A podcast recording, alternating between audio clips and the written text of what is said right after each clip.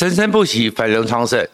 今天呢，有点感伤，但是也是觉得还是不得不好好的去分析一下战争的一个本质，因为很多的人呢，都把战争，因为尤其是现代化的战争，因为电子化，因为遥控、遥控，因为飞机飞弹，都觉得战争好像很遥远。然后呢，对于战争的一个想象都偏于单纯，偏于乐观，所以呢，很多人都觉得战争也许速战速决，也许战争是可以在控制的情况，其实都是一些错误。我为什么会提到这个呢？因为我们都认为以色列的兵力，以色列的能力，应该是能够。立刻对大概才一万多、不到两万名的哈马斯武装分子摧枯拉朽，可是现在的情势突然变了，氛围突然变了，很可能以色列和哈马斯的这场战争，在全世界会兴起了一个人道主义危机和恐怖分子威胁的一个转折点。如果你关切这个频道，请记得按赞、分享和订阅，谢谢大家。在谈到以色列的这个状况里面，其实他的情势现在美国非常的担心，因为担心一失控之后，国际的情势全部都改变了。所以拜拜登、布林肯又派了拜登去派了布林肯，赶快到中东去，想要去说服以色列，说服纳坦雅夫，你。赶快的战术性暂停，把现在全世界对于人道危机的愤怒稍微让他能够舒缓一下。但是纳坦雅胡拒绝了布林肯，所以拜登还亲自打了电话给了纳坦雅胡，以色列战术性暂停，就是不能打到这么狠。然后接下来呢，美国还是说不要打到这个火力。美国希望你战术暂停，美国提供你更精准，但是弹药量小，精准打击哈马斯分子，不要波及无辜的精准武器。那种精准武器，一架 F 十六就可以带十六个，然后精准的打击哈马斯的基地，不要让哈马斯的平民遭受无辜之灾。为什么会这样子？因为。目前以色列攻进加萨北部，当然以色列兵力毫无话讲，摧枯拉朽，一路挺进，但是也已经丧失、损失丧失了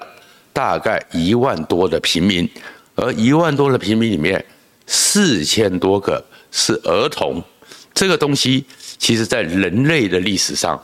都是一个最让人不能忍受的事情。当儿童无辜受害的时候，其实那不是超，那是超越意识形态。各个国家讲任何理由，恐怕都不会被人家接受。而事实上，光在二十世纪到二十一世纪，有好几张儿童的照片，就可以让全世界因此而变化。我们大家都记得叙利亚。伊斯兰国造成了很多难民，而那个时候呢，出了这个事情的时候，其实当时叙利亚伊斯兰国在弄的时候，正好是欧洲的欧洲五国。我们还记得前一十来年前，不是有很多国家负债吗？国债吗？焦头烂额，所以他们也不想去承受难民。但是我相信大家都会看到，记得这张照片，地中海沙滩里面的四岁小男孩。他只是一个无辜的小孩，就在那样一个难民潮里面，没人收留，海岸漂游。最后，这张照片出来，全世界心都碎了。心都碎了以后，欧洲国家受到重大冲击，而这个重大冲击，大量的必须再怎么的国家有问题，都要去承接这些难民。欧洲的国家，美国也必须。不能把这件事情当作只是中东自己的内部问题，所以美国、欧盟、北约出兵了，处理伊斯兰国，就是这一张照片。这张照片让所有人心都碎了。那同样的呢，这个照片如果大家也记得的话，《时代》杂志在二零一零年的时候，大家对于阿富汗那么遥远的边陲之地，阿富汗那么的远，但是。塔利班是可以干出这种事情的人，所以十年阿富汗战争要去清理塔利班，就是这张照片照来的一个成果。而我们知道呢，美国呢刚开始的时候，美国最悲惨的，美国永远最痛的记忆就是越战，所以他们要派了很多南坡第一滴血去弥补他们心里的困境、心里的挫折。可是越战的转折点出自哪里呢？这一张照片，还有这个小女孩现在长大了，而且过得蛮好的。可是当时美国为了去处理躲在丛林里面、地道里面的越共，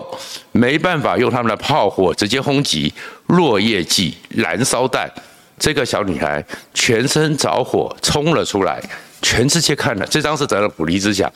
傻眼了，怎么可以这样子呢？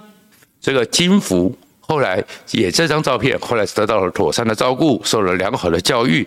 可然后美国的心都碎了。美国一九六八反越战，就是从这个时候开始，美国对于越战的一个反省，也是从这个时候开始的。而这张照片跟华人都有关系，这个是一九三七年日本侵华三月亡华的时候，淞沪战役。结果呢，我们一位摄影前辈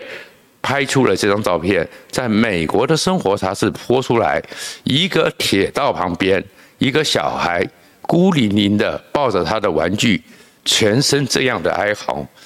美国人都睡了，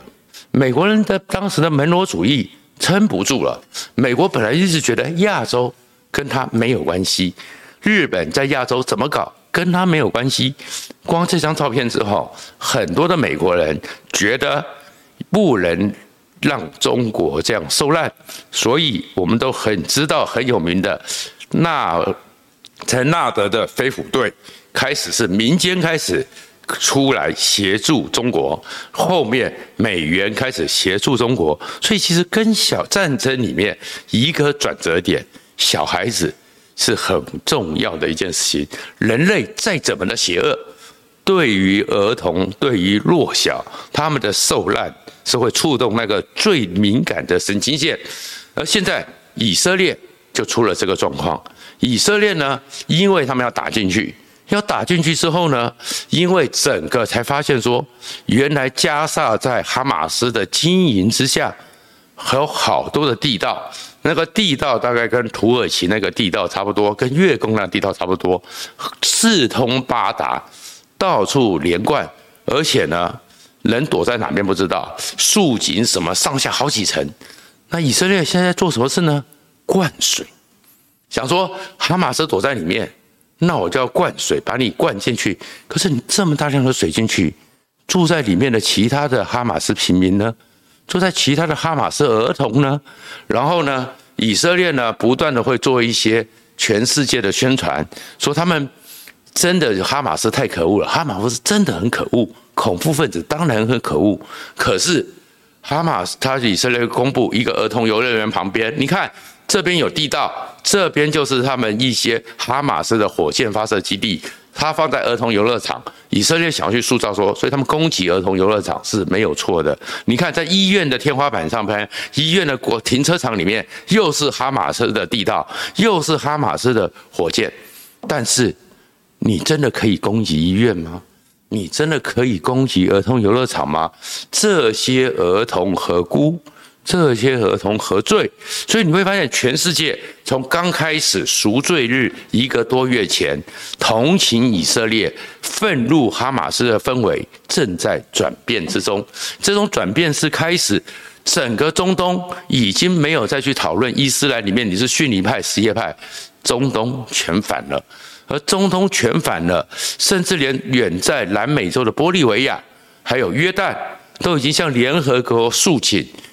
因为侵犯到这么多的儿童，以色列犯了战争罪，所以这个转折，战争就是这样子。你不要以为说你刚开始的时候，我是站在一个出师有礼的份上，但是转折点就是，如果你跨越了人道这个界限。你就会完了。然后另外一个状况呢？那对于以色列来讲呢？以色列因为有三千年的苦难，有在纳粹时期六百万人的受难，所以以色列有一个强烈的信念，尤其是鹰派的右派的信念。纳塔尔夫当然是个代表，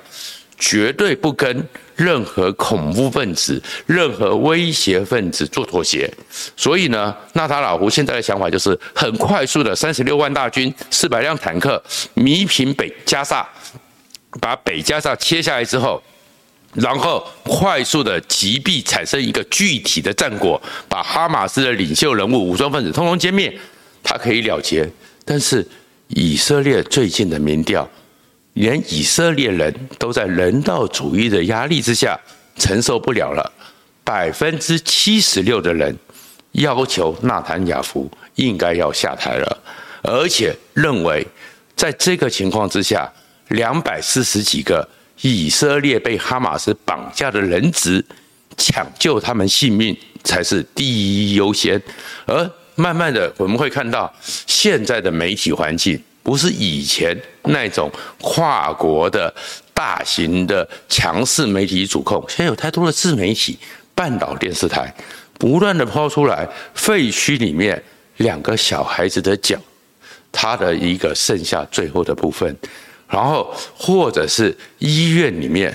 小孩子全身是伤的一个画面，以色列真的挺很久吗？那我当时讲这件事情，就是其实就在提醒，战争不是你想的发动的这么容易，这么容易发动之后，如果你没有做一个控制好，其实马上会有反作用力的。那为什么要提这个呢？其实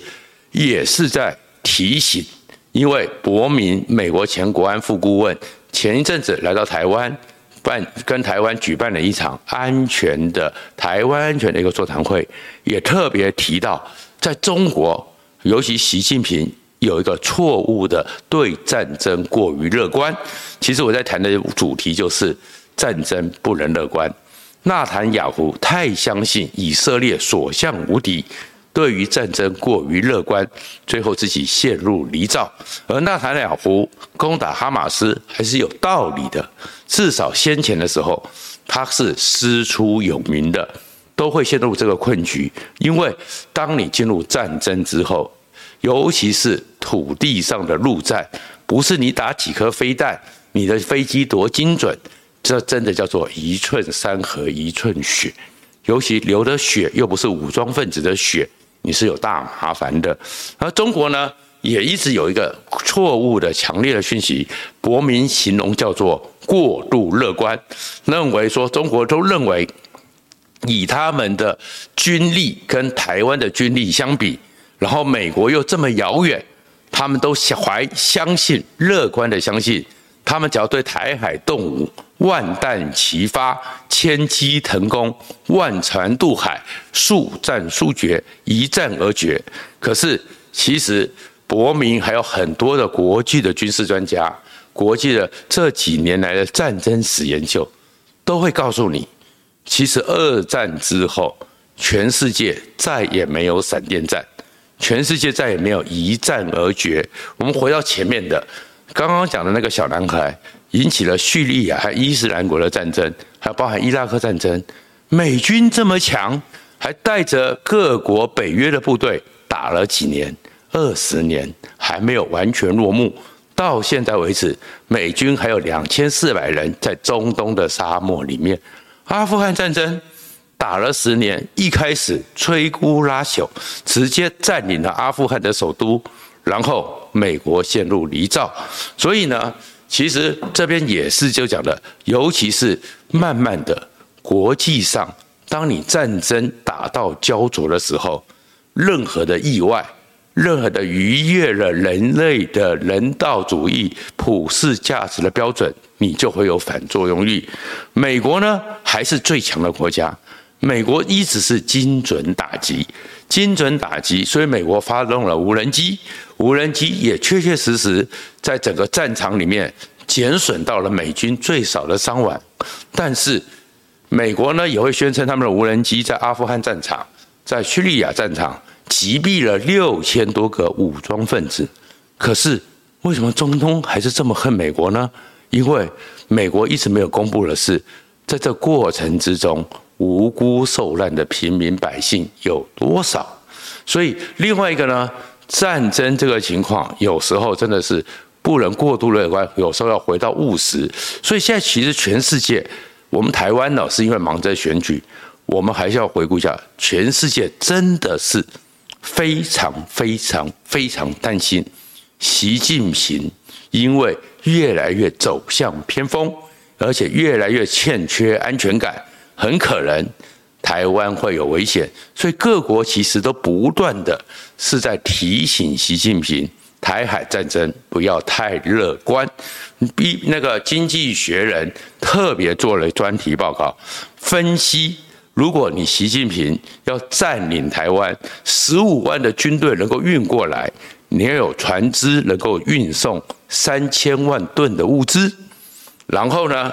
要有一一两千两万一千架次的战机，一万两八千艘次的战舰，你才有办法占领到台湾。而这样一个准备工作，他特别比了诺曼底登陆。诺曼底登陆准备了两年，而且是一个后勤补给人类的天才艾森豪将军，每个东西、每个事情、每个流程算得那么精准，准备了两年，那一场战争才把十二万人送出来，而且第一之役就有四八万多人在滩头上就过去了，所以其实战争没那么容易，这也是奉劝习近平，因为你真的再怎么去找。再怎么去抓台湾有理由，你就去攻击台湾，各国可能会在你的威吓之下或什么状况之下，其实你要小心的是，就算你再怎么样，包含你中国十四亿人，当你真的要发动战争，台湾的无辜的小孩平民，如果像我刚给的那四张照片，我相信。中国十四亿人，很多人性也是非常高的，你也会受到反扑。但是台湾呢，也不要在这边呢，对于战争不会发生过度乐观。所以伯明他们这些国际专家在大概是上个礼拜四、三礼拜四来台湾，特别提了一件事情：不要以为战争没有代价，其实真正的战争的经验是威慑付出的成本。远低于战争。以色列现在对哈马斯发动攻击，一天八亿元。所以，我们很多的国民党的立委，很多的蓝委就说：“我们不要花这些钱呐，我们不要怎么样啦。”你要想的是，你只有足够的威慑能力，让对方知道，如果发动战争，绝对不划算。因为除了它的成本之外，他会想说：“我只要拿下台湾。”八千吨、八千辆的战舰，就算花了以后都可以赚回来。但是，我们就如果怎样，我们就是有威慑。所以有时候军备上的一个不叫竞赛，而是你有足以威慑它在海上歼灭的威慑力，那是很重要的。因此，为什么整个国民党会出这个状况？为什么国民党的马文君会被大家所那么怀疑？因为如果有办法。我们花点钱重新开始，真的打造住在海洋里面的潜水艇、智慧水雷、无人的攻击艇，那不是对我们的一个保障吗？不要去计较那个什么几百亿、几百亿，一天战争八亿，你打一个月，那有多少钱？